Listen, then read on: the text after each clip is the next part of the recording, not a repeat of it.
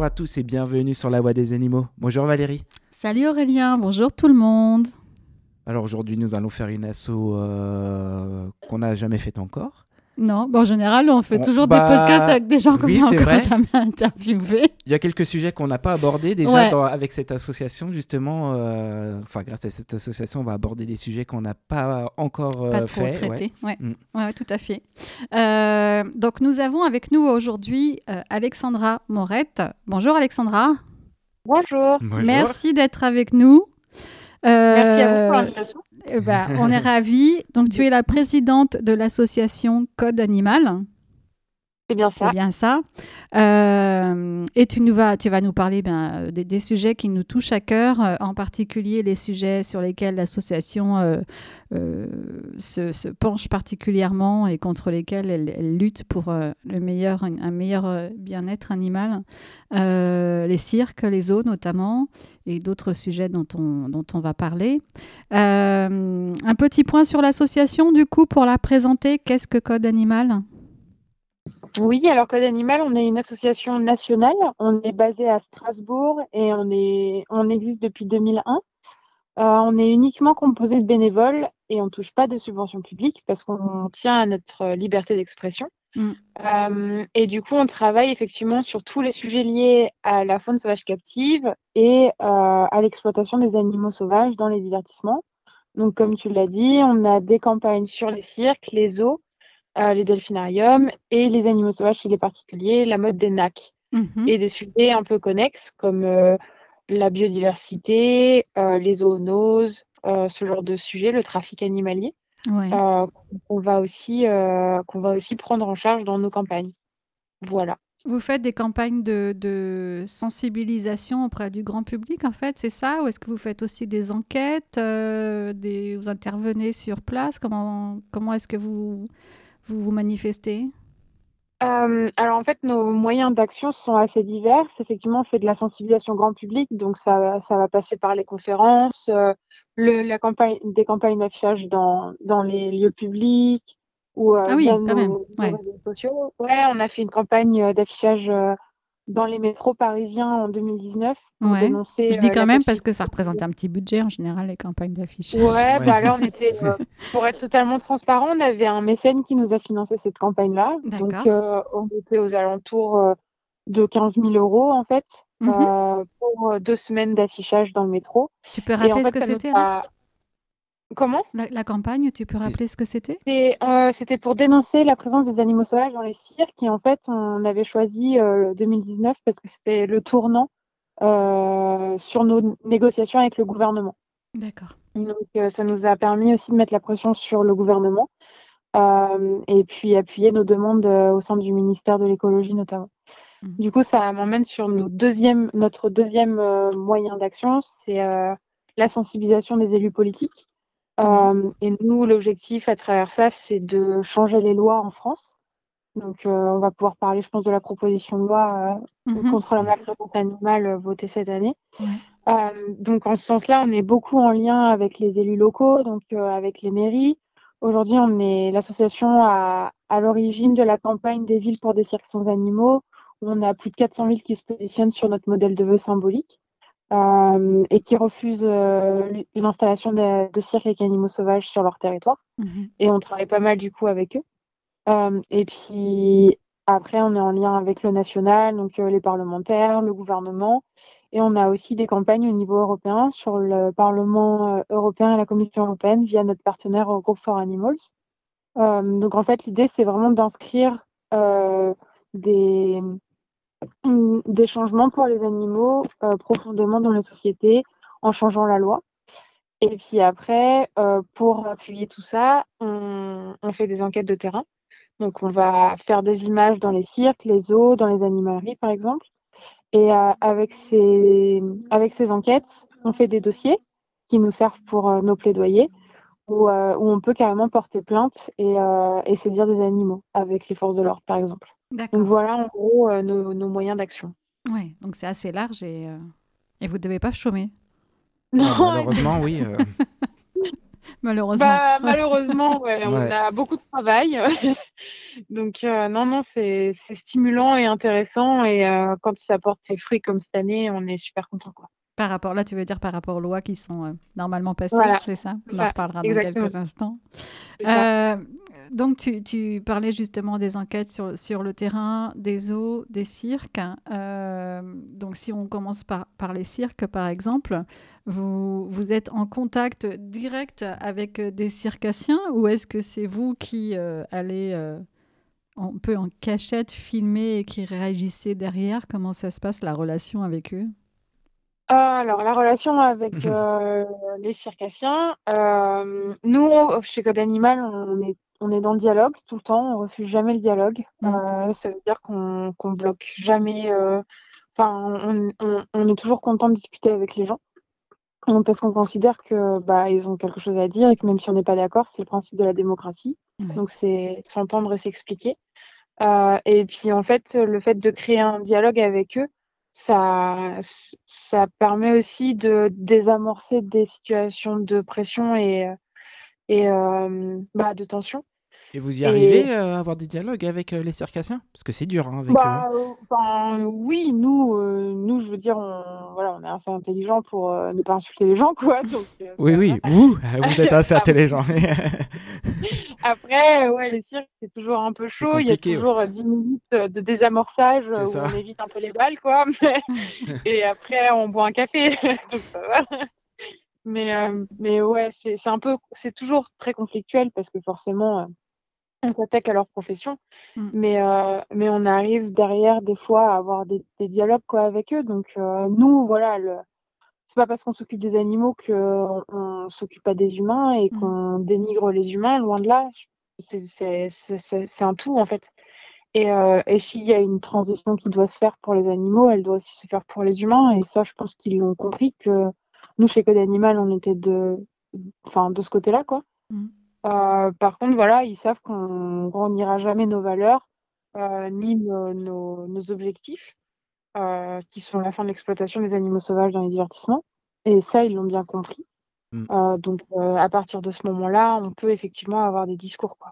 Donc, non, les, enquêtes, on va forcément les faire en caméra cachée dans un premier temps pour éviter d'être un peu pollué entre guillemets par par les discours, par euh, les justifications, ce genre de choses, et voir vraiment l'image euh, brute de décoffrage, si je puis dire. Et puis euh, parfois, on est invité à, visiter des cirques ou des eaux et on y va, quoi. C'est eux qui vous invitent. Oui, est-ce que je pense qu'ils pour vous montrer pas le côté choquant à quel point tout le monde va bien.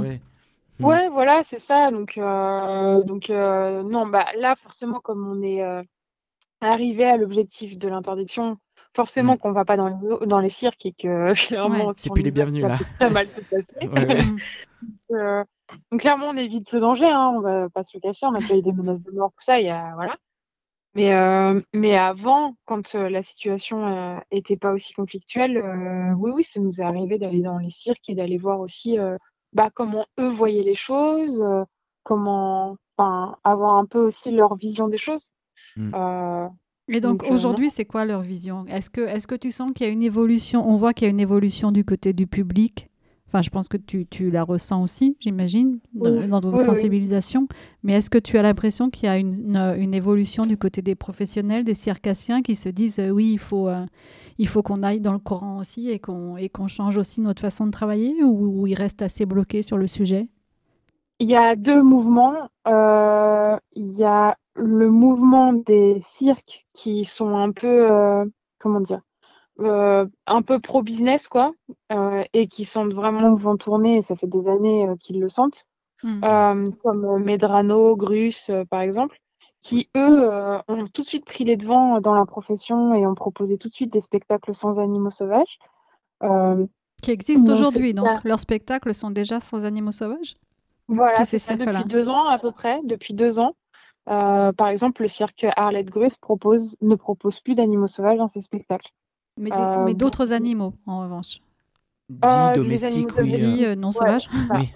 ouais, c'est ça. Domestiques. D'accord. Faire, ouais, des, de ferme, des animaux de ferme et tout ça. Mm, ok. Ouais. malheureusement, hein, oui, bah, ça, oui.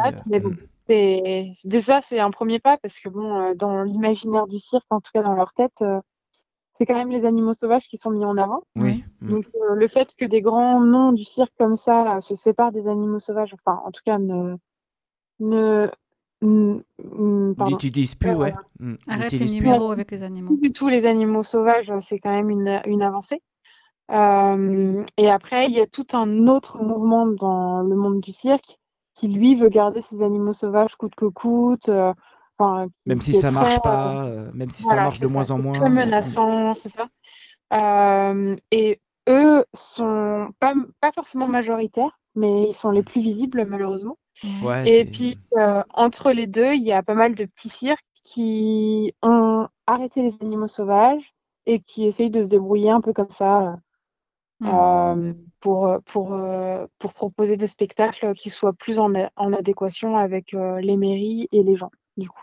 Oui, parce que Donc, tu disais tout, très complexe. ouais. tu disais tout à l'heure, donc tu as 400 maires, c'est ça, c'est 400 que tu as cité, Ouais, qui, euh, qui ont décidé 400. de, de ne plus accueillir, de ne plus laisser euh, les cirques avec animaux sauvages s'installer sur leur commune? C'est ça. Alors, il faut savoir que les mairies, malheureusement, n'ont pas le droit d'interdire. Ben oui, euh, ils prennent position. Donc nous, au début, au tout début de la campagne, il y a une dizaine d'années, on avait proposé des arrêtés municipaux et des, euh, et des délibérations du conseil municipal. Euh, ça a été cassé au conseil euh, administratif, en fait, à chaque fois, parce que le pouvoir revient au national, d'interdire euh, nationalement euh, la Mhm. présence des animaux dans les cirques. Donc, en fait, on s'est rabattu sur un vœu symbolique. Euh, je suis désolée, c'est un peu technique, mais bon, c'est assez euh, lisible, je pense. Euh, donc le vœu, en fait, c'est le, le conseil municipal qui dit, en gros, il souhaite euh, que le gouvernement interdise des animaux sauvages dans les cirques et que par conséquent, euh, ils émettent le vœu de ne plus accueillir d'animaux sauvages dans les cirques euh, et de, de faire appliquer la loi existante. En gros, ça, ça les protège juridiquement. Euh, mais en fait, ce qui est intéressant dans cette campagne-là, c'est pas l'acte juridique en tant que tel, c'est l'impact que ça a au niveau de la communication. Parce que au final, quand vous avez des médias qui relaient leur prise de position, les cirques, on s'est rendu compte qu'ils allaient plus trop dans ces villes-là parce qu'ils savent que la population est déjà sensibilisée euh, aux problématiques des animaux sauvages dans les cirques, que, ils sont, que la mairie, du coup, elle soutient ces prises de position. Et du coup, les cirques savent que s'ils vont dans ces villes-là, bah, Font ça pas ne d'argent, pas- ouais, ça sert à rien. voilà, Mm. c'est ça. Il- il- les terrains seront très compliqués à obtenir pour euh, s'installer. Et Oui, puis, il y a de toute façon, le public sera pas forcément euh, présent euh, sous le chapiteau, quoi. ouais, ouais. Quand- Mais par contre, ils disent très bien que si euh, s'ils veulent venir, euh, c'est un spectacle sans animaux et là, ils seront accueillis sans souci, quoi. Oui, voilà, ils font bien passer le message que ce n'est pas contre le cirque qu'ils se positionnent, mais contre le fait que le cirque La utilise des animaux ouais. sauvages dans Mm. leur numéro. Exactement, c'est exactement ça. Tout à fait. Est-ce que, est que vous avez des fois des conversations avec les, les dresseurs, les circassiens par rapport à la souffrance euh, physique et psychologique des, des- justement de ces animaux sauvages qui sont, qui sont dans les cirques, qui sont enfermés dans les cages, qui sont dans les camions euh, Est-ce qu'ils reconnaissent, on parle de stéréotypie, euh, est-ce qu'ils reconnaissent cette souffrance ou et puis ils se disent bah, il faut faire avec parce que de toute façon on a toujours fait comme ça et c'est notre métier.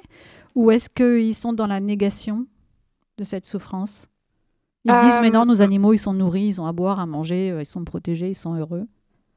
Ouais, bah du coup, là, ça va être aussi compliqué parce que ça dépend vraiment des individus et euh, du moment où on leur a parlé. Euh, les, les gens qui ne souhaitent pas changer euh, ne verront, n'admettront jamais en fait que Mm. les animaux sont malheureux. Enfin, en Ouais. tout cas, euh, que la captivité euh, dans les cirques ne peut répondre aux besoins des animaux.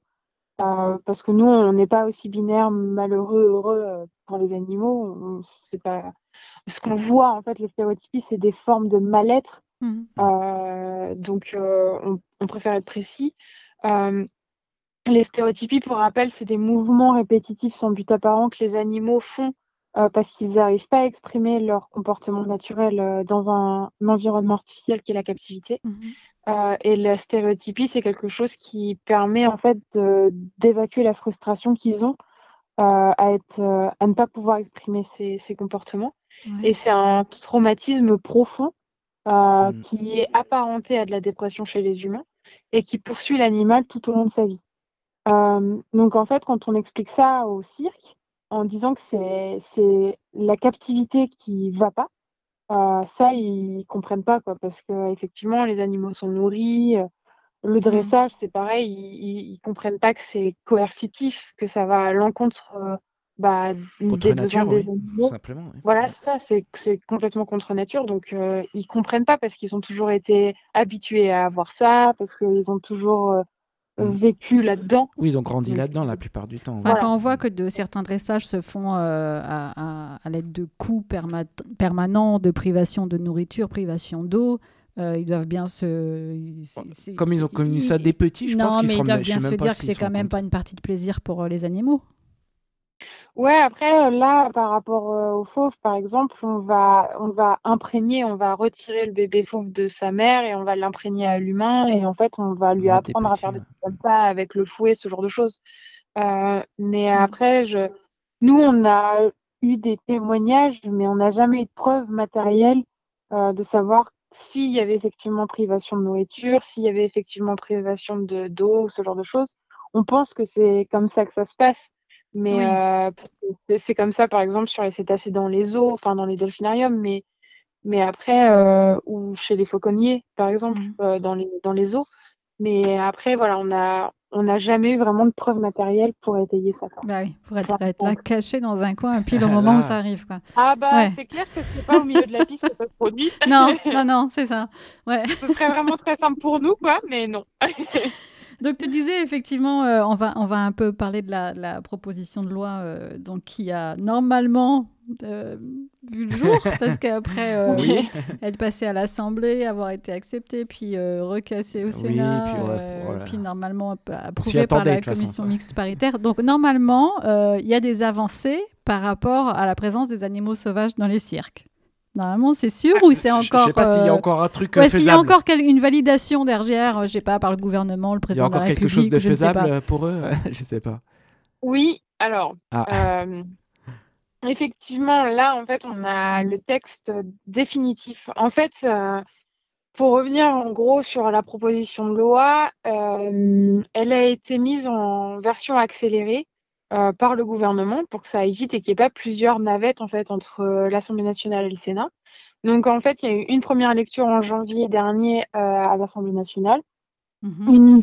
une, autre lecture au Sénat euh, en septembre et euh, tout de suite la commission mixte paritaire. Donc l'idée, c'était de rassembler sept sénateurs et sept députés qui avaient travaillé sur le texte ensemble pour qu'ils se mettent d'accord sur une version finale euh, entre, enfin une version finale du texte en gros. Euh, donc l'idée, c'était de trouver des compromis entre les sénateurs et les députés pour arriver à cette version finale. Ouais. Euh, sachant que sur les cirques, c'était clairement pas gagné parce que euh, la version à l'Assemblée nationale, nous, Code Animal et d'autres associations, on avait réussi à la rendre très, euh, très ambitieuse parce que à la base, le texte, quand il a été déposé, euh, il concernait seulement une liste d'espèces interdites dans, dans les cirques itinérants. Donc, c'était pas tous les animaux sauvages. Donc, nous, avec les députés, on a réussi à leur faire entendre qu'il fallait interdire tous les animaux sauvages. Mhm. Euh, donc, en ce sens-là, c'était bon à l'Assemblée nationale. Au Sénat, euh, la rapporteure Anne Larcher euh, est revenue sur cette interdiction en remettant la liste des espèces euh, interdites. Donc, on n'était pas sur une interdiction globale. Mhm. Et là, en CMP, donc en commission mixte paritaire, euh, on a réussi à avoir l'interdiction de tous les animaux sauvages dans les cirques. Par contre, le délai qui était initialement prévu à 5 ans a été un peu allongé à 7 ans. C'était un des compromis. Donc, on a effectivement cette interdiction globale. Euh, par contre, maintenant, il faut encore que le texte final passe en vote solennel à l'Assemblée nationale et au Sénat. Donc, c'est la validation finale, en gros. Là, bon, on pense que ça va passer. Normalement, il n'y a pas de raison que ça passe pas. Euh, Enfin, sais vraiment, pas, là. sait jamais. Il y a toujours des Ouais. trucs bizarres. Il se passe toujours des trucs Ouais, enfin bizarres. bon, là, on serait genre méga surpris et je pense que ça irait très mal. Ouais. Genre, on n'en pourrait plus parce que cette proposition de loi, ça a été vraiment un travail intense, mais vraiment intense. J'imagine pour vous, et vous êtes consulté, euh, vous avez dû être consulté sur plusieurs points. Ah oui, non, mais nous, on a été effectivement sur, euh, enfin, sur euh, bah, tout le chapitre 3, là, faune sauvage captive. Ouais. Euh, donc, ça représente quatre articles, je crois, plus celui qu'on a réussi à intégrer sur les structures d'accueil et sur la liste positive sur les NAC dans le Mhm. chapitre 1. Donc ouais, non, ça a été des ça a été des semaines de 60 heures, quoi. Ah ouais. Ouais, non, Donc ce serait une belle récompense que ce soit enfin voilà, inscrit noir sur là, on attend le vote solennel mi-novembre et après on va pousser le ministère pour que les décrets d'application soient pris le plus rapidement possible, sachant que sur les textes comme le cirque, l'interdiction, elle est valable même s'il n'y a pas les décrets tout de suite appliqués. Quoi. Donc on s'est quand même aussi assuré que la loi soit applicable sans, délai enfin, sans décret d'application, sur certains points en tout cas. Euh, c'est-à-dire sur quel point par exemple? Par exemple, dans les cirques, quand vous reprenez le texte, la loi elle est applicable dès maintenant, enfin après le vote solennel mi-novembre. ça veut dire qu'il y a juste que la loi soit ratifiée par le gouvernement, enfin par le président de la République et ce sera bon. mais par contre, sur certains articles, mais les, les cirques, c'est dans 7 ans?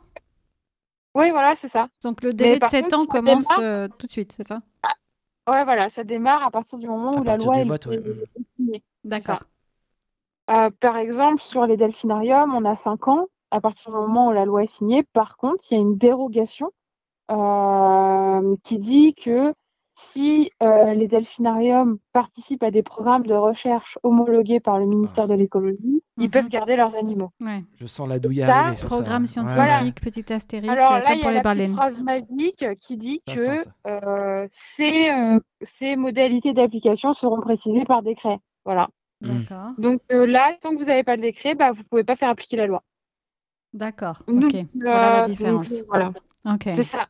Donc en fait, il faut effectivement que la loi soit votée, mais il faut aussi derrière qu'on continue de pousser euh, le ministère de l'écologie, notamment sur nos sujets, pour que les décrets de l'application de cette loi soient bien pris et bien signés avant les élections présidentielles. Voilà. Donc euh, on a encore pas mal de travail. Ouais, ouais, ouais. J'ai lu aussi que donc pour les, toujours pour les cirques, les reproductions et nouvelles acquisitions euh, d'animaux euh, le délai était euh, de deux ans, c'est-à-dire que dans deux ans, euh, il faut qu'ils arrêtent totalement la, reproduction et l'acquisition de nouveaux animaux. Tu me le confirmes, ça? Ouais, c'est ça. Alors là, c'est un point, nous, qu'on est, on était en désaccord parce qu'on voulait que l'interdiction sur la reproduction soit immédiate.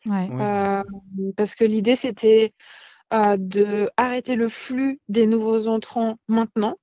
et après, lisser le replacement des animaux, lisser le flux des animaux euh, pour pouvoir les replacer dans nos structures d'accueil partenaires notamment, euh, dans un délai imparti et qui soit, euh, enfin, qui soit pragmatique, quoi. Parce que clairement, mmh. on peut pas, on peut pas replacer tous les animaux du jour au lendemain dans les cirques.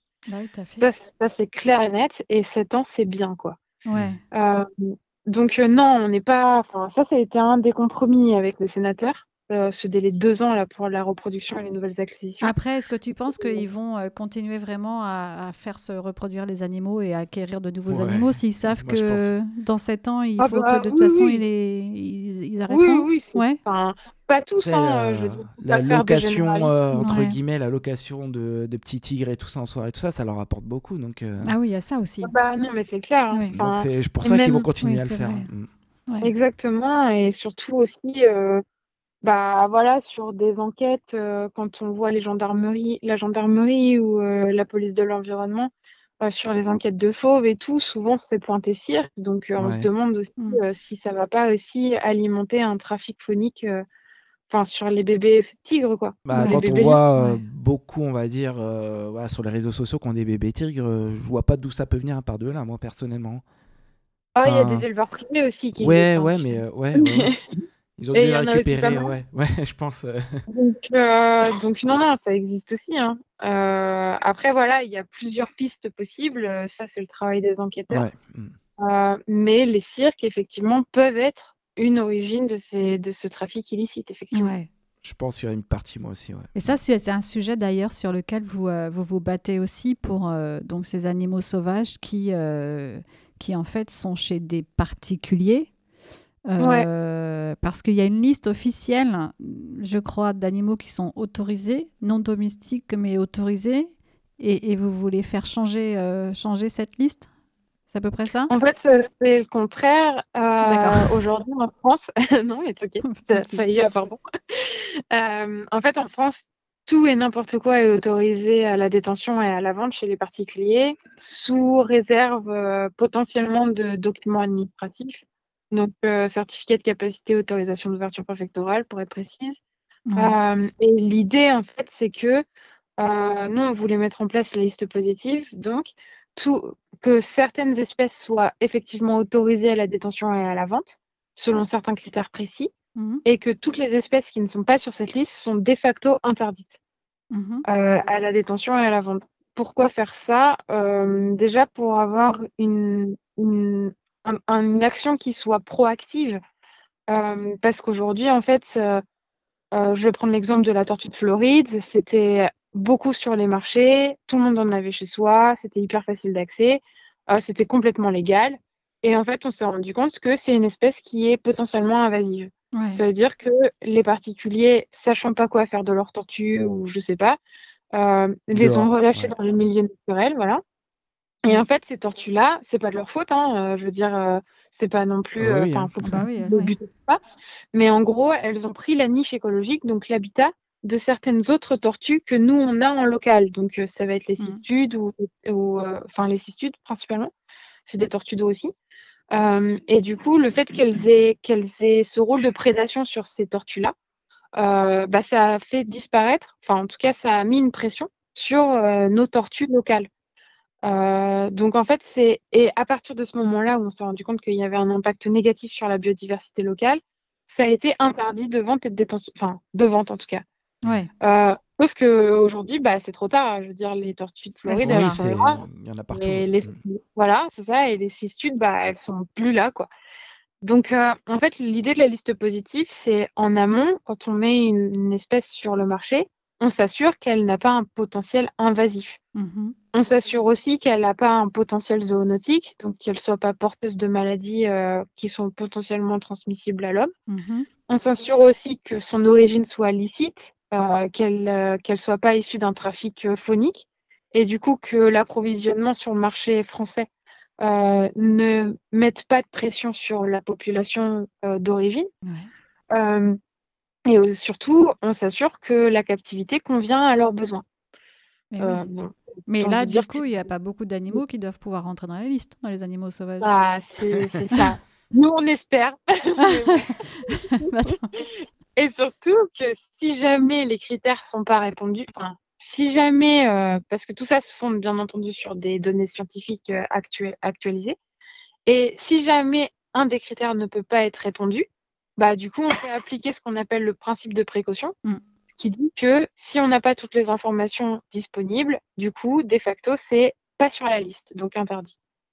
Voilà, je sais pas si je suis claire, mais en fait l'idée avec avec ça, c'était, enfin euh, nous, chez Code Animal, on est vraiment pragmatique et euh, on, ce qu'on propose en politique, c'est euh, mis en place, c'est possible, enfin, c'est possible de le mettre en place tout de suite. Donc l'idée, c'est, on ne pouvait pas interdire du jour au lendemain le marché des NAC, malheureusement, parce qu'on ne sait pas qui ça concerne, on ne sait pas combien d'espèces, on sait pas, on sait rien en fait de ce marché-là. Donc l'idée avec la liste positive, c'était d'abord de mettre en place un encadrement et d'abord en fait de se rendre compte de ce qu'il y avait sur le marché. Mmh. Quelles espèces, combien d'animaux et pour qui. En gros. Est-ce qu'ils sont pas du tout répertoriés ces animaux? Par exemple, les, je sais pas, les, les, les ben tortues, les tigres, les, je sais pas, les, les migales, les, les ils devraient. Les serpents. Ils, ne le sont pas. Ah, euh, ils devraient l'être. Donc, euh, c'est ou, euh, ou marqué et enregistré dans un fichier national qui s'appelle le fichier IFAP. Euh, IFAP, c'est une base de données nationale qui répertorie tous les animaux sauvages exotiques euh, des particuliers, des zoos, des cirques et que sais-je. Ouais. Ça, ça fait deux ans en gros que c'est mis en place. Sauf qu'aujourd'hui, bah, il y a très peu de moyens de contrôle, très peu de moyens bah, de mise en application de ce truc-là. Donc en gros, bah, on ne sait pas exactement bah, le nombre que ça représente. Voilà, on ne sait pas si les gens qui sont dans l'IFAP, c'est la totalité de la population française qui possède un animal sauvage hmm. ou pas. Donc, euh, c'est compliqué en fait. Et tu parlais des NAC, donc nouveaux animaux de compagnie, mais euh, moi j'ai des lapins à la maison que j'ai adoptés auprès d'associations. Les lapins, ils font partie des NAC. Mm. Ouais, mais c'est pas un animal sauvage, c'est un animal Voilà. domestique du coup. Donc, NAC, c'est pas forcément un animal sauvage. Dans, Non, dans en NAC, fait, c'est ça? NAC, euh, NAC, c'est un peu une notion fourre-tout. Euh, c'est tout ce qui n'est pas chien et chat, en gros. du coup, c'est un NAC. Donc, euh, il Les n'y a pas de chevaux, définition. Ah, les chevaux, c'est ça quoi? peut C'est être- élevage? Non, je, je pense pas que ça puisse être des. C'est Ah. des gros nacs. Je sais pas. non, parce que c'est pas les animaux de compagnie. Un animal de compagnie, c'est quoi? C'est qu'on garde ouais. chez soi, à l'intérieur avec soi? Je pensais un c'est peu ça, la définition, compagnie. ouais. Ouais. Ouais, il y a une définition juridique d'un animal de compagnie, Ouais. c'est qui agrée l'homme par sa présence dans son foyer. En gros, c'est un truc dans le genre. Oh, c'est bien Euh, dit. Enfin, c'est pas trop- Ouais. Ça fait un peu encore animal esclave, mais euh, c'est bien dit. Ouais, donc, euh, c'est un animal que tu peux avoir dans ta maison. Ouais, Euh, c'est ça. D'accord. Par exemple, les camélidés, les chameaux et les lamas, qui sont des animaux considérés comme domestiques, ne sont pas des nacs parce que tu peux pas le mettre dans ton salon normalement. D'accord. Sauf si c'est un grand salon, Ouais. là tu peux. voilà. D'accord, ok.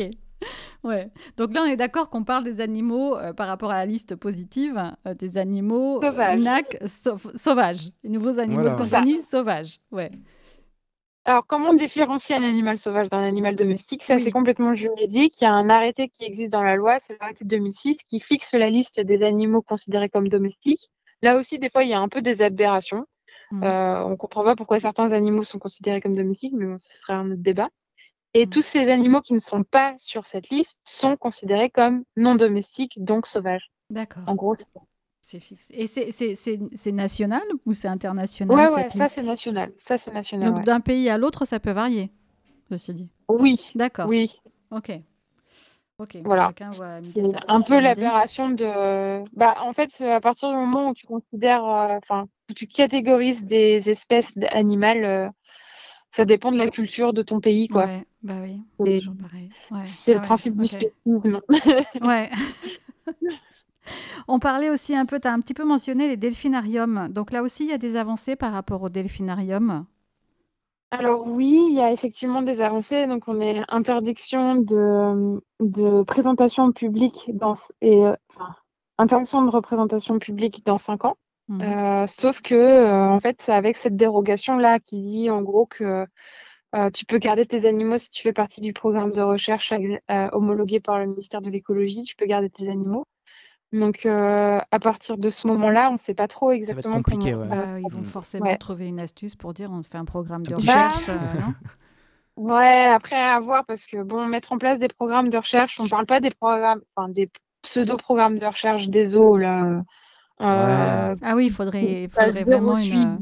Voilà. Là, c'est vraiment le ministère qui met en place son programme de recherche, donc avec un protocole défini, euh, enfin ce genre de choses. Le truc, c'est que ça coûte de l'argent de mettre en place ce genre de choses. Donc, euh, est-ce que ça va être vraiment mis en place ou non Je ne Mhm. sais pas. Donc ça, ce sera à check avec euh, les, les décrets d'application. Donc toi, tu y Ouais. crois chez Code Animal? Vous y, vous y croyez? Vous pensez que les delphinariums en France vont vraiment fermer d'ici 5 ans? Il reste pas Tu beaucoup sais, de on- façon en a- France. Ouais, il en reste deux. Ouais, Euh, Marineland et Planète Sauvage. ouais. Marineland, c'est que un delphinarium. Planète Sauvage, c'est aussi un zoo. Euh, donc après, à C'est pas voir. pareil, euh, ouais. Mm. Mm. Euh, Et- Est-ce qu'on y croit euh, je... Il y avait Astérix, je- euh, je crois, qui, avait... qui, arrête, je crois, Ouais, les spectacles, mais hein Astérix, Ouais. euh, ils, ont, ils ont fermé en janvier de l'année ont arrêté, dernière. ouais. Mm. De cette année? De cette année, ouais, enfin 2021, quoi. D'accord. D'accord, ok. Oui, j'avais entendu Ah. ça, mais je sais pas si c'était officiel euh, à 100%. Si, si, euh. si, il n'y a plus d'animaux là-bas. Enfin, Ah, il n'y a euh, de, Il n'y a plus de Il y a de plus de dauphins, dauphins, les ouais. dauphins. Ouais. Et ça, et ça Ouais, ouais, concerne les- tous les animaux qui sont dans le, dans le delphinarium. Les dauphins, les orques, les otaries. euh, je ne sais pas s'il y a d'autres dans les delphinariums. Non, il les- n'y a que les dauphins et les orques considérés dans la loi. C'est assez du coup. Donc, Ouais. euh, Donc, les otaries, malheureusement, sont toujours captives. Donc, en fait, le delphinarium pourra continuer à avoir des otaries et faire des spectacles avec les otaries. Ouais, après, bon, euh, normalement, tu vas dans un delphinarium pour voir des Ouais, cétacés, c'est le principe c'est du vrai. delphinarium. Du coup, Ouais, si tu... c'est ça, ouais. si tu vas dans un delphinarium et que tu vois des otaries, je pense que. Dans les pense clichés, que, euh, tu vas voir des orques, des choses comme ça, c'est ça. Ouais, le voilà, cliché, c'est ça. ça, quoi. Du Mais alors, ces animaux-là, parce que c'est particulier quand même, ces animaux marins, euh, c'est quoi la solution pour eux derrière? Ils sont placés où? Parce qu'on ne peut pas les Alors- relâcher dans la mer? Non. Alors, il faut savoir effectivement, tu as soulevé un bon point, que les animaux, heu, captifs, hem, ils ont tellement été en proximité avec l'humain que c'est très compliqué de les relâcher dans leur Mmh. milieu naturel. Mmh. Hem, parce que, bah, déjà, il y a tellement eu une imprégnation humaine qu'ils ont pas toute leur palette comportementale qui pourrait leur permettre de survivre dans le milieu naturel comme leurs congénères, oui. sauvages peuvent l'avoir. Mmh. Hem, après, il y a aussi tous les problèmes sanitaires liés, heu, à la captivité. Mmh. C'est-à-dire qu'un animal en captivité peut être porteur de parasites ou de maladies, avec tous les contacts qu'il a eus, captivité. ouais. Voilà, ça. Malgré tout le chlore qu'il y a dans l'eau. Ah ouais. Ouais, Parce que ça, bah, ça ouais, leur bouffe la peau aussi, je malheureusement. sais, donc ouais, Ouais, malgré ça, oui. malheureusement, heu, tu tu peux avoir des parasites internes ou ce genre de Ouais. choses. Donc là, il y a possibilité d'infecter, la population sauvage si tu le relâches. Et puis, bah, après, il y a aussi, heu, le fait que la nature ayant horreur du vide, heu, les niches écologiques et ont été enfin, les niches écologiques de ces animaux sont ont déjà été reprises par, heu, soit d'autres espèces ou soit d'autres Mmh. individus. Mmh. Donc en gros, si tu relâches, je sais pas moi, un prédateur dans sa savane, bah, du coup, il a peut-être pas d'habitat où vivre, quoi. Ouais. Heu, et puis la manière dont ils utilisent leur habitat est beaucoup moins effectif que, bah, la population sauvage qui a toujours vécu ici, Ouais. heu, et qui est, heu, dans son écosystème.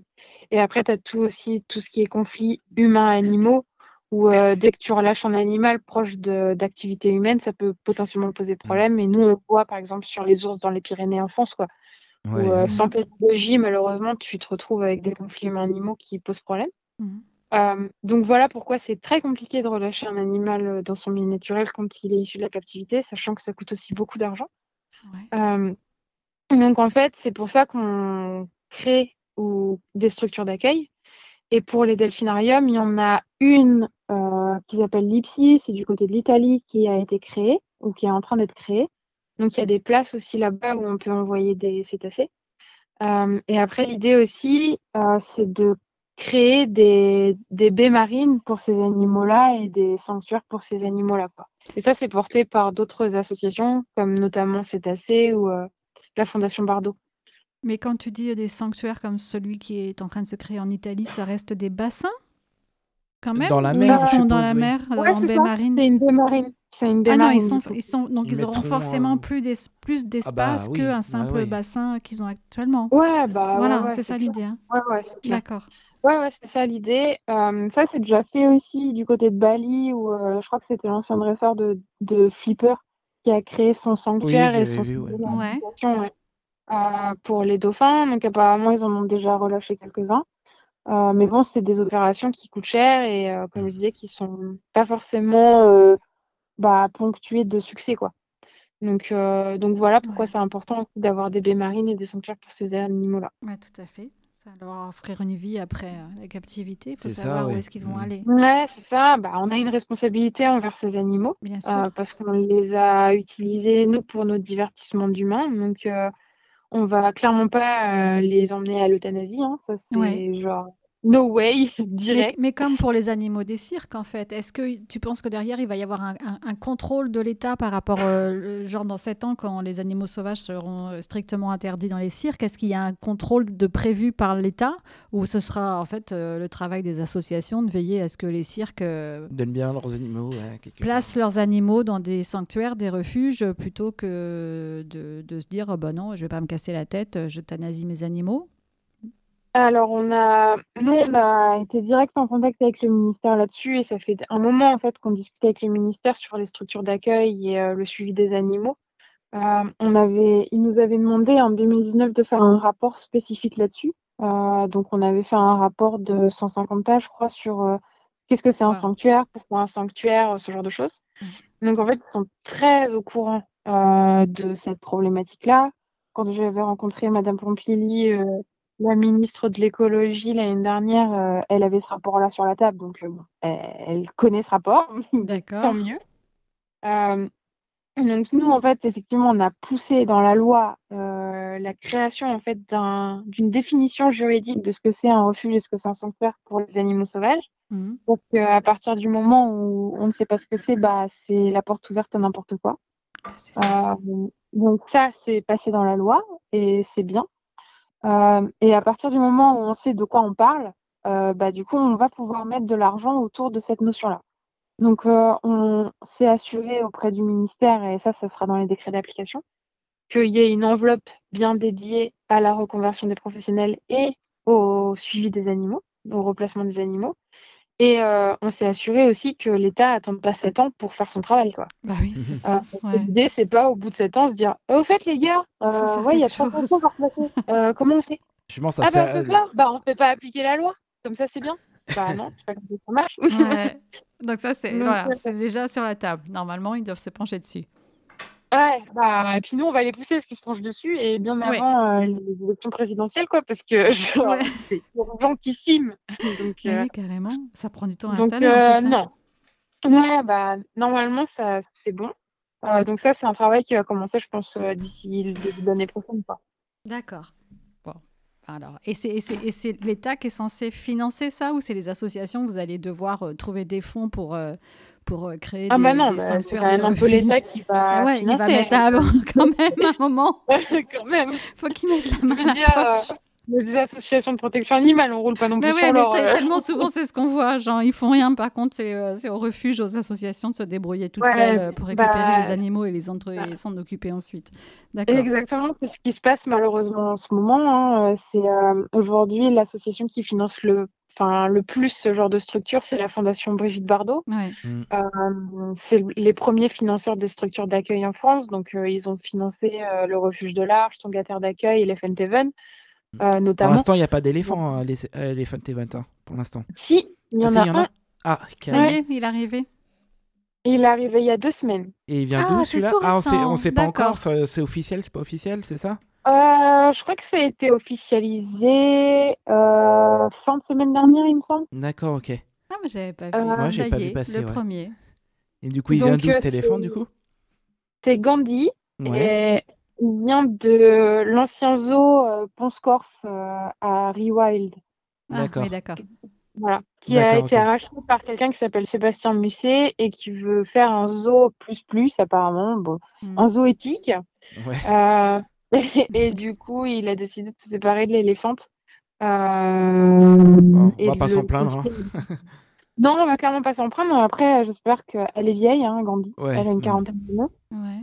Donc, on espère qu'il va pas juste reprendre un bébé éléphant euh, ah moins que Gandhi, quoi. Donc, euh, parce que Gandhi, elle est toute pourrie, elle fait des stéréotypies, c'est pas très présentable au public, quoi.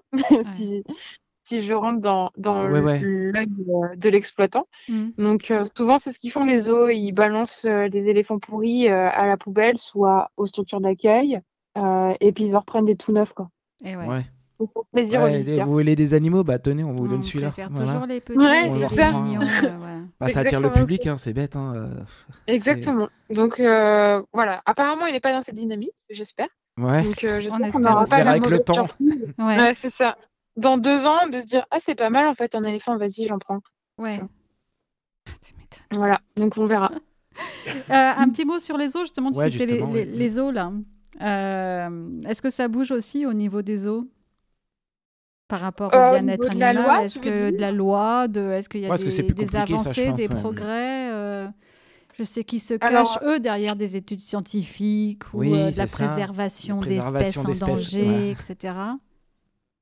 Alors, euh, au niveau de la loi, non. Euh, pourtant, euh, alors nous, on a fait partie de la faune sauvage, de la commission faune sauvage captive mise en place par le ministère de l'écologie en 2019. Mmh en fait, on avait quatre groupes de travail. Donc, un groupe de travail vison, enfin fourrure vison, vison élevé pour leur fourrure, delphinarium, cirque et zoo. nous, Code Animal, on a fait partie de cirque et zoo. Euh, donc en fait, sur les annonces de Barbara Pompili en 2020, il y a eu des avancées majeures euh, sur ah, donc interdiction en gros sur euh, Vison, Cirque et Delphinarium. Par contre, sur les eaux, bon, on a eu une charte. C'est plus compliqué, ouais. Mm. Bah, c'est, les eaux sont un gros lobby. Ouais. Voilà, c'est un gros lobby. ils savent très bien se faire entendre. Mm. et du coup, c'est plus compliqué. Il y en a beaucoup plus aussi, ouais, c'est ça. Ouais, euh, après nous, d'un point de vue stratégique, on a d'abord voulu axer sur euh, les cirques euh, pour après aller sur les eaux parce que les cirques, c'était bah, c'était plus C'est évident. plus, euh, on va dire, prioritaire, on va dire. C'est bizarre de dire ça, mais oui. Ouais, enfin, c'est plus évident en tout cas dans Voilà, la tête des gens que les animaux n'ont pas rien à faire dans les cages, les camions remorques cages là. Ça choque Que plus, dans- je pense. Voilà, Quand Ouais. on voit les animaux dans les camions remorques, dans les cages minuscules, puis ça. après sur la petite piste. Puis tous les stéréotypes, ouais, comme tu dis, de toute façon, Alors ça se voit. hein, façon, sur les zoos, ouais. ils communiquent. euh, alors moi, je suis pas experte en zoos. Je sais les pas zoos, si c'est des tout Il y a petits les zoos, mais soigneurs, maintenant il y on entend tout de plus en plus parler voilà, des grands ça. zoos, style Beauval, où ils ont de les l'espace, où il y a des soigneurs, euh, où il y a des jolis décors, etc. Où les animaux ouais, Ouais, euh, là, on est, vraiment dans de beaux éléments de langage marketing Voilà. qui bien la ouais. Mm. réalité pourrie, quoi, parce que, euh, parce que clairement, en fait, les stéréotypes que vous voyez dans les cirques, vous les avez aussi dans les zoos. Ouais. Euh, nous, on a visité, enfin, on a fait des enquêtes dans pas mal de zoos en France, euh, et on s'est rendu compte que tous les grands félins qu'on a vus, tous, étaient stéréotypés. Donc, ils font les 100 pas dans leur cage, Mm. euh, dans Même les dans les grands zoos. Je sais pas, grands Voilà. zoos, style. Bah, ils font, et des, ils font compagnie. tellement de. Ah. Dans la nature, ils font des, des centaines de kilomètres. Donc, euh, dans un petit truc comme ça, qu'est-ce que tu veux qu'ils oui. fassent euh C'est exactement ça. En fait, si Mm. vous voulez, le territoire euh, dans un des plus grands zoos, entre guillemets, bah, on parle, on parle quand même de 40 hectares. hein. C'est quand même pas Ouais. la, c'est pas ouf hein, au niveau Mm. des distances. Euh, en fait, c'est grand pour votre œil d'humain, mais Mm. c'est très petit pour l'œil du fauve. Mm. Euh, c'est, c'est- ça équivaut à que dalle par rapport au, au territoire qu'il a, qui, Qu'il parcourait dans aurait la Ouais, ouais, vraie non, vie, ouais, dans non. sa vraie vie. dans Ouais. la nature. Ouais. Parce que même si ces animaux sont en captivité, et ça c'est des- c'est un des arguments qu'ils avancent, Ouais. euh, les exploitants des, dans les euh, voilà, bah en fait c'est, on change pas, euh, on Mm. change pas la génétique euh, des Mm. animaux euh, du jour au lendemain, ça prend des Ah générations non, et des ouais. générations. Mm. Ouais, Euh, et en fait les animaux ils sont, ils sont euh, programmés entre guillemets pour être dans leur habitat naturel et dans leur écosystème. Bien sûr. Donc, euh, ils ont une palette comportementale qui obéit en gros à ça, Ouais. euh, à l'adaptation dans les milieux naturels. Donc, forcément, quand vous empêchez un grand fauve de chasser, quand vous empêchez les éléphants de marcher des kilomètres, ou vous les empêchez de créer des groupes sociaux plus naturels pour eux, Surtout les euh, éléphants. ou manger, voilà, ou manger de la nourriture aussi euh, qui leur est, enfin, qui, qui est bon pour leur organisme, bah forcément, euh, vous créez du mal-être Mm. euh, et des, des problèmes, quoi. Ouais. Donc euh, c'est, enfin voilà, c'est c'est bien, c'est, en fait, vous avez un, un truc un peu pourri enveloppé dans un beau paquet cadeau, quoi, si je puis dire. Donc euh, vous allez mettre des jolies fleurs, euh, des jolies plantes, euh, vous allez enlever les grilles barbelées euh, et euh, le grillage, et puis vous allez mettre un, du plexi, vous allez creuser un fossé. Mais tout ça, finalement, c'est juste pour l'œil humain, quoi. Vous allez faire des, euh, vous allez faire des jolies soirées comme il y a eu pour Halloween dans certains zoos, voilà, où Voilà, vous allez c'est déranger ça. les animaux en pleine nuit. Exactement. Voilà. Exact. Ah bon, il y a eu ça? Alors, Ouais, il y a des cool soirées, hein. Dans Ouais, les zoos? Ouais, ouais, il y a des soirées comme ça. Ouais, vous avez des soirées-concerts, vous avez Voilà, des c'est très naturel tout ça. Voilà. euh, vous avez des Ouais. boîtes de nuit dans les aquariums. euh, ça, c'est Ah ouais. c'est possible. Là, pour Halloween, Tout j'en ai à vu fait passer logique. des, des, des images comme ça où des zoos euh, faisaient de la pub, quoi. Comme quoi il y avait des soirées Halloween. euh, Ouais, c'est ça. c'est ça, hein, euh, voilà, c'est c'est Ouais. bien ça. des nocturnes aussi, il y a des Hashtag, euh, qui font des nocturnes. Voilà, tu vois bien où il y a les gens qui parlent, ça dérange les animaux, mais voilà, c'est. Oui, parce qu'il y a des animaux qui se planquent le jour, justement. Donc, ils Ouais, se disent, ouais, bah, vous voulez euh, les voir passer cette nuit. Alors, les animaux, d'habitude, ils sortent la nuit parce qu'ils sont tranquilles. Ah là, bah non, il y a plein de monde, il y a ouais. des spots en pleine Ah. tranche. Ouais, C'est ça, voilà, il y a les lumières, il y a tout. C'est ce qu'on Bon, appelle la conservation des espèces. Ouais, Oui, pareil. c'est ça. hein. Ouais. C'est ça, c'est ça. Ouais, ouais. Alors que apparemment les espèces en danger, finalement, quand on regarde bien, ça- c'est un pourcentage euh, pas très élevé dans les eaux. Quand ils, ils se basent sur ça en Non, disant non, on protège les espèces en danger, mais en fait pas du tout. Et puis surtout, elles Non. seront jamais réintroduites dans leur milieu naturel parce qu'elles en sont incapables, comme tu disais. Soit ils sont nés là, soit euh, ils Ouais, sont c'est pas juste pour garder la génétique, je pense, c'est tout, tu vois. Le... C'est pour Ouais, même la génétique. Ouais, hein, C'est ouais. pour faire de Pour- l'argent surtout. Oui, non, mais euh, on va dire, je pense que c'est leur Ouais. argument, quoi. surtout. Oui, c'est un argument pour rester, Mhm. bien sûr. Bah, comme la recherche scientifique avec la petite euh, astérisque dont on parlait tout à l'heure. Oui, c'est Ouais. ça. Ouais. C'est exactement ça. Et en fait, c'est c'est du business aussi parce que euh, là, ils voient bien qu'il y a la sixième extinction de masse qui arrive. On a Ouais. perdu 68% des animaux terrestres en 50 ans quand même. Enfin, il y a une, Et ça une s'arrêtera baisse pas. ouais. euh, de 68% effectivement des populations d'animaux terrestres depuis 50 ans. Euh, un million d'espèces sur 8 millions découvertes menacées. Enfin, c'est voilà. Il y a de moins en moins de territoires euh, sauvages. Mm. Je crois que euh, les animaux sauvages aujourd'hui représentent moins de 10% de la biomasse totale euh, sur la Terre. Les animaux d'élevage domestiques euh, représentent la majorité. Mm. Donc, en gros, finalement, il y a moins d'espace pour les animaux sauvages libres et euh, bah, moins d'animaux sauvages libres, du coup. Donc, en gros, ils surfent sur euh, ça en mettant en place des banques euh, de génétique sur euh, les animaux qu'ils ont captifs pour que, alors officiellement, c'est pour que un jour peut-être, euh, voilà. on pourra, euh, voilà, euh, cloner euh, des animaux ou je ne sais quoi pour les ça. réintroduire dans des potentiellement milieux, milieux. Sauf que bon, bah, on va se le dire clairement, si on ne change pas notre manière de voir les choses, Pour aller remettre nulle part, oui. voilà, on les remettra nulle part. Et en plus de ça, vous mettez un petit billet sur la petite éprouvette que vous avez dans votre banque génétique. Donc, vous mettez un prix sur la vie d'animal en plus. Et vous faites, euh, bah, vous faites C'est un euh, jouer investissement pour eux, ouais. euh, Mm. Mm. c'est ça, la planche à billets là-dessus. Donc, euh, donc c'est clairement un investissement.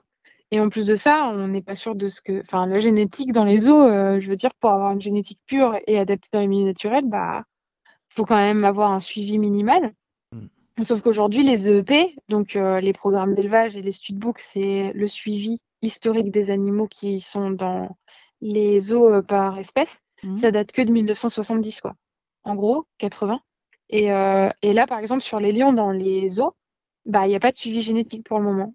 Ils Ah sont en train de le mettre en place. Voilà. D'accord. Donc, euh, donc j'ai envie de vous dire, euh, je ne sais pas trop ce que ça va valoir, la génétique des animaux dans les eaux. Et effectivement, on est à moins de 20% des animaux présents dans les parcs zoologiques qui sont sur la liste rouge du IUCN, donc qui sont en voie de disparition. Euh, donc nous, en fait, dans, dans notre groupe de travail zoo, ce qu'on avait demandé, c'était d'interdire toutes les espèces qui ne sont pas présentes sur la liste rouge du euh, pour coller en fait à leur euh, pseudo-argument de la conservation. Bah oui, après Sauf tout, fait, puisque c'est ce qu'ils avancent, donc oui, autant Ah ouais, Bah. C'est logique. dans leur jeu. Ouais. Ouais, sauf que du coup, on ne sait pas demain ce qu'il y aura sur la liste rouge du ce qui est vrai, mais bon, Ah euh, c'est, enfin, ça veut dire quoi? Genre, on va capturer tous les animaux du monde libre qu'on va mettre dans des cages juste au cas où. Enfin, Ouais. ça tient pas debout en fait cet argument. C'est en plus euh, les animaux. Enfin, je veux dire, c'est pas parce que vous allez, c'est l'arche de Noé quoi. Vous allez prendre deux représentants euh, d'une espèce, vous les mettez dans sous cloche, et puis euh, peut-être qu'un jour on pourra les réintroduire dans Bah, C'est pas, c'est pas animal, je sais que c'est plantes, mais je sais qu'ils ont fait ça pour les plantes aussi. Bon, c'est pas la même chose, mais je sais qu'ils ont euh, des trucs euh, comme ça, des graines de toutes Ouais. les plantes du, euh, oui, stock de la Terre, graines, voilà. euh, ouais. voilà, c'est c'est Ouais, bizarre. j'ai vu Ouais. ça aussi. Et je pense qu'ils veulent faire ça avec les animaux aussi au final, quoi. C'est chaud, je trouve, parce qu'au Ouais. final, on crée juste des musées du vivant. Ça veut dire que Bah, en fait, on va se dire, s'il y a une espèce qui disparaît du jour au lendemain, on va s'en foutre. Enfin, l'être humain va s'en foutre parce qu'on peut la recréer juste derrière de toute façon. C'est euh, Jurassic Ouais, Park, en voilà, fait. c'est exactement ça. c'est ça, moi, qui me fait en peur. Ouais, n'a- c'est ça. n'a pas de valeur euh, et en fait ça nous en- enfin ça ça nous empêche de nous remettre en question en fait et de Mm. Ouais, on remettre va en dire, question euh, si on fait cette justement. erreur-là, on va pouvoir la réparer parce qu'on a ce qu'il faut derrière pour, euh, pour euh, faire avec les petites éprouvettes. Alors que c'est pas normal de faire ça, mais Alors qu'on pourrait Bah, plutôt non. chercher d'abord à Oui. préserver ces espèces pendant qu'elles sont encore là. ouais, bah non, C'est pas, exactement ça, mais ça c'est pas la dire mentalité humaine. Non, c'est clair. non. ouais. Tu pense as... que ouais, c'est et en plus si jamais euh, enfin je veux dire si on avait si les eaux voulaient coller réellement à la réalité du terrain et permettre aux gens de prendre conscience que c'est la merde quoi aujourd'hui, enfin c'est vraiment la mort, bah, du coup toutes les cages seraient vides Ouais. où il y aurait euh, du plastique dans les bassins ou ce genre de choses. Et aujourd'hui en fait ça vous en- enfin vous n'arrivez pas à comprendre que les animaux sont en voie de disparition parce que vous en voyez tous les dimanches aux eaux, vous, vous les voyez à la télé, enfin Ouais. en fait, vous avez cette illusion de d'avoir des animaux sauvages à foison, alors que dans les milieux naturels, il n'y a plus rien, quoi. C'est Ouais, dévasté. Ouais. Euh, et du coup, ça vous empêche finalement de prendre conscience de l'ampleur de la catastrophe Mm. et du fait que la sixième extinction de masse, c'est grave. Et le problème aussi, c'est que la sixième extinction de masse, c'est pas un process du jour au lendemain où vous vous réveillez, vous allez dehors et vous voyez tous les cadavres d'animaux jonchés, enfin par terre. Mm. Et là, vous vous dites, merde, c'est grave. Là, ce qui est un peu, euh, ce qui est un peu tricky avec euh, ça, c'est que c'est une extinction qui se fait doucement. Euh, ça veut dire qu'on a moins d'individus présents dans les populations sauvages et du coup, l'humain, comme il a, enfin, c'est un effet en fait, c'est une, une mémoire comme ça à court terme. Mm. Finalement, on se dit que c'est pas si grave parce qu'on en voit. Mm. Sauf que c'est grave parce qu'au final, il y en a de moins en moins et un jour, il n'y en aura plus, quoi. Donc, euh, et les eaux permettent pas en fait d'avoir ce cheminement de pensée parce que vous avez toujours à foison des cages remplies. Mm. Euh, et ça, c'est grave, je pense. C'est un autre effet ouais, auquel on n'avait pas forcément Ouais, pensé. euh, Effectivement. Ouais. Bah, en tout cas, c'est la vision que nous on a, Ouais. et ça, c'est les scientifiques qui le disent en fait Non, sur les faux, animaux Mm. euh, en général, pas forcément. Nous, en fait, on tire la conclusion que les eaux permettent pas ça chez Code Animal, Ouais. parce que vous avez cette vision euh, de, de- des cages tout le temps remplies, mais le fait de, enfin, la sixième extinction de masse et euh, le fait que ce soit un peu insinué dans votre esprit, ça c'est prouvé en fait, c'est des scientifiques qui le disent quoi. Mm. Euh, ils prennent souvent l'exemple du moineau euh, en disant en gros que les oiseaux, bah, ils sont en train de disparaître, mais nous on s'en rend pas compte parce qu'on voit des moineaux tous les jours en allant au travail par exemple. Mm. Ah, Euh, ouais. c'est intéressant en fait de voir. Euh, Et c'est pour ça que c'est la crise de la biodiversité n'est pas forcément prise comme aussi urgemment que la crise pour le climat, si on considère qu'elle est prise urgemment par les pouvoirs publics. Ouais. Euh, parce que c'est des choses qui, voilà, qui, euh, qui font pas autant résonance que On le ne climat. voit pas tout de suite, de façon Voilà. flagrante. Où on fait pas Ou trop, à- on fait n'y pas fait pas trop attention. attention. Voilà, c'est ça. Parce que moi, je, vais prendre l'exemple, euh, ça n'a rien à voir, mais c'est les hérissons. Ça se voit, Ouais. je trouve qu'il y en a de moins en moins. On en Mais voit même moins les en oiseaux, moins. quoi, alors moi je vais ouais. rendre hommage à ma, à ma, à ma grand-mère qui disait, euh, sur les dernières années de sa vie, elle est partie il y a quoi, il y a quelques, il y a, il y a- je sais même plus, euh, mais qui, qui est pas très très longtemps, qui disait, euh, je comprends pas, on voit de moins en moins d'oiseaux. Mais elle le répétait tout le temps, ça devenait presque... Ouais. euh, nous, des fois, on, on se moquait un peu d'elle, on disait, mais arrête de dire ça. Mais elle disait, mais c'est vrai, on voit de moins en moins d'oiseaux. Donc, il y a des gens qui s'en rendent compte, Ouais, mais pas Bah ouais. assez. c'est ça. C'est ça. Bah, les gens qui s'en rendent compte, c'est ceux qui vivent avec, je pense. Mm. Euh, oui, oui, c'est oui. vrai. Parce Ouais. qu'aujourd'hui, on est quand même des- une population qui est majoritairement urbaine et malheureusement, la ville ne laisse pas place euh, aux individus libres. Euh, c'est très bétonné, enfin voilà, il n'y a pas de diversité biologique. Euh, alors que les gens dans les campagnes voient aussi, enfin, ils sont Ouais. en contact avec euh, différents biotopes et euh, enfin, écosystèmes et différents animaux qui vivent dans ces écosystèmes. Euh, et on se rend bien compte qu'il y a moins d'oiseaux, Oui, qu'il y a moins.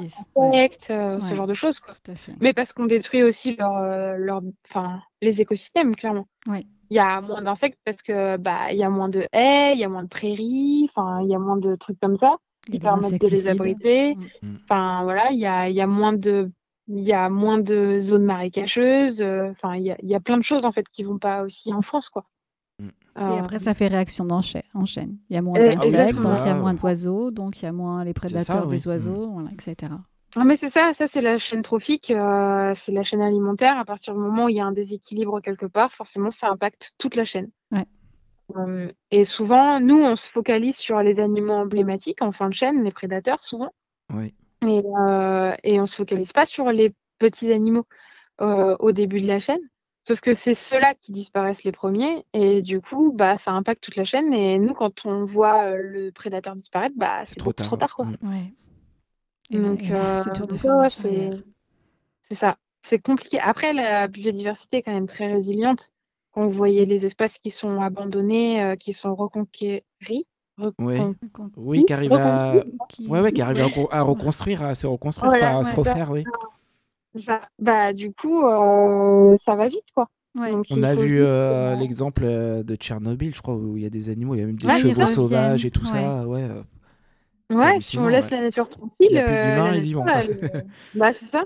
Si on la laisse tranquille, elle peut se refaire. hein. En fait, si le problème, c'est que c'est nous qui allons disparaître, notre espèce va disparaître parce que nous, on fait ju- juste n'importe quoi, quoi. Mm. Et euh, mais la planète, elle, elle s'en remettra. Enfin, Elle sera juste, Ah euh, bah, Elle saura il y, a eu déjà, survivre, elle. euh, il y en a déjà sept extinctions de masse euh, sur la Terre. euh, il y en aura une autre, ça Ouais, sera nous. Et puis voilà. ouais. La, Terre se remettra après, c'est les êtres vivants qui vivent dessus, mais la Terre se remettra, ça c'est pas un souci ça. Exactement ça. Ouais. ouais. Donc vos, vos, vos, plus, vos grands projets sur les, les, les, semaines ou les mois à venir, si vous en avez Ouais, bah déjà faire appliquer la loi. Ouais, déjà. déjà... ouais. Je précise, tout à l'heure on a dit novembre et euh, pour ceux qui nous écoutent euh, en différé, c'est novembre 2021. On sait jamais si vous nous écoutez en 2022. Ouais. Voilà, c'est novembre 2021. Exactement. Et puis après, euh, nous on a pas mal de campagnes qui vont arriver sur les eaux. Ouais. Justement. Où là, il est temps de, de travailler un peu sur ce sujet-là. Mhm. donc on va travailler sur la conservation, on va vérifier un peu si ce qu'ils disent est vrai. Mhm. et puis on va travailler aussi sur la notion de spectacle, notamment dans les eaux, où on aimerait interdire en fait. Oui, parce qu'il y en a. Oui. Ouais, il y en a, ouais. C'est des cirques cachés, quoi. Enfin, enfin, des cirques cachés, pas cachés, mais c'est du cirque, quoi, au final. Bah, c'est du cirque. Enfin, Il y a du dressage, euh, voilà, c'est. Il n'y a pas d'humains qui font des numéros, il n'y a pas de clowns. Ah non, c'est encore pire, voilà, il n'y a que les animaux, c'est vraiment que les animaux qui là. sont Ouais. dans les numéros. C'est exactement ça. Donc, euh, vous allez voir euh, une otarie ramasser une bouteille en plastique et puis la mettre à la poubelle à votre Voilà, place. Voilà. c'est ça. Ça, c'est de la pédagogie. voilà, du coup, les gens ils vont se dire Ah, c'est cool, tiens, on va tout jeter par terre comme ça, ça va être marrant. C'est vrai, hein, dans la tête des gens, c'est ça. hein. Quand tu vois déjà les. Parisiens euh, qui jettent par terre, bah il y a des éboueurs, il y a des gens qui nettoient, on s'en fout, bah tu vois, c'est juste cette mentalité-là. C'est ça. Là, il y aura des otaries. ah là, maintenant il y aura les otaries. c'est ça dans les rues. Donc ça, c'est les, pro- les projets euh, là à venir, les gros, les gros Ouais, points phares. ça. Les gros points phares, exactement. Et donc, si on veut aider euh, Code Animal, hein, comment est-ce qu'on peut aider l'association? Ah, bah, du coup, vous pouvez nous écrire et on- nous, on a toujours une mission pour vous en fonction de votre temps, disponibilité et tout ça. D'accord. Euh, ça peut être euh, écrire des articles euh, pour notre site internet, ça peut être faire des recherches aussi sur certains sujets, ça peut être aller faire des images euh, proches de chez vous, ce genre de choses. Enfin, il y a toujours un truc à faire. Ouais. Euh, ou sinon, c'est nous envoyer des images des animaux euh, dès que vous voyez un cirque, dès que vous allez dans un zoo, dès que vous voyez un, un truc bizarre en fait avec Mhm. un animal sauvage, vous nous envoyez direct une photo et une vidéo. Surtout que maintenant avec, Avec, les euh, téléphones, c'est très facile. Quoi, Ouais. Ouais, ouais. Mm. Franchement, faut vraiment avoir ce réflexe de dégainer son téléphone, Ouais. de prendre ouais. des images et de nous les envoyer. Vraiment. ça. Et vous, vous stockez, Ah. vous regardez, euh, vous faites une enquête s'il y a besoin? Ouais, en fait, euh, nous, du coup, effectivement, soit c'est un premier signalement où on n'a jamais vu et du coup, euh, on va faire une enquête directement sur place. voilà, Être vigilant, ouais. Mm. Ouais. Et sinon, euh, ça nous aide toujours parce qu'on a beaucoup de dossiers en cours, Mhm. euh, où on a ouvert en fait des dossiers sur euh, certains lieux, par exemple.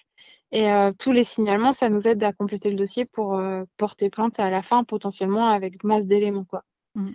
Euh, donc, c'est, enfin, franchement, même si c'est juste une petite photo, des Oui, fois, faut nous, pas ça hésiter, nous ouais. euh, beaucoup, Et, à quoi. la- et puis justement à vous la partager, juste du coup, pas la garder sur son téléphone et Ah juste bah pour non, soi. ouais, et voilà.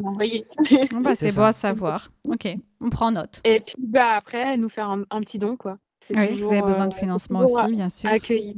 Bah, c'est clair. Malheureusement, le nerf, c'est, enfin, l'argent, c'est le nerf de la guerre, Ouais. donc euh, toujours Ah oui. besoin d'argent. On voit entre guillemets nos ennemis, quoi. ils ont, ils ont l'argent, euh, voilà, ils font un peu ce qu'ils veulent, quoi. C'est ça, exactement. Donc, euh, donc voilà, comme je disais en début, euh, une campagne d'affichage dans les métros, c'est euh, Ouais, 15 000 c'est cher, balles. ouais. euh, c'est clairement cher, mais l'impact est très positif parce que ça nous a permis de d'avoir cette proposition de loi, notamment. Donc, euh, donc oui, voilà. tu, tu attends, ça a eu un lien direct. Ah Oui, c'est vous êtes pas, convaincu. c'est pas juste ouais. pour faire de la, c'est pas de la pub, quoi. Oui, c'est. euh, Ah ouais, non, c'est pas. c'est pour, euh. C'est Ah, même pas juste les mentalités qui ont été euh, les gens qui ont vu les campagnes, qui non, ont commencé à se poser des questions. Ça a eu une vraie réper- calculé, voilà, pour, répercussion euh, politique Exactement. là. Mm. Vous voyez vraiment le résultat vivre, concret. euh, c'est exactement ça. En fait, c'était un creux euh, au niveau de la commune, enfin au niveau de Ouais. de la politique sur ce sujet-là. C'était au moment où on changeait de ministère, pour Mm. être totalement honnête. Euh, donc on passait de Elisabeth Borne à Barbara Pompili. Donc en fait, on a lancé cette campagne-là à ce moment-là pour euh, leur dire euh, coucou, ce sujet c'est quand même assez important. On est là, on est là. Donc, euh, donc ça nous a permis d'avoir un rendez-vous avec la, la ministre et puis d'arriver euh, aux annonces quoi. Très bien. Eh ben bravo, Donc voilà. bravo. Bah, merci. Belle contribution. Merci. Donc, voilà. C'est les petites gouttes d'eau qui font les grands océans. Ah, mais ça, Oui. il faut toujours euh, ouais, se le rappeler, même quand on dé- commence Mm. à désespérer, se dire non, non, une petite goutte plus une petite goutte, ça finit par faire Ah, le c'est coup. clair. Et c'est ce qui sûr. fait clair. changer les choses. Comme je dis toujours, C'est euh, nous l'avenir, quoi. C'est ça. C'est euh, c'est tout ce qu'on pour, pour ce, ce qu'on se bat, ça va arriver tout ça, mais après c'est une question de temps, c'est ça. Et alors moi, j'ai vu une très belle phrase justement sur votre site, sur le site de Code Animal. Euh, et je l'ai notée parce que je la trouvais très- je la connaissais pas et je la trouvais très sympa.